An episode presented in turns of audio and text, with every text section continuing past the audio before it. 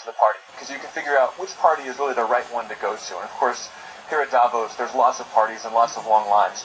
And so I think what we've done is really wait until standards emerge. Wait till we really figure out what it's going to take to make mobile advertising work.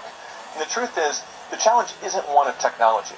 As a technology company, our focus is on kind of the same thing this whole conference is about, which is they're reshaping the world. We're trying to reshape the internet, and mobile is the future of the internet.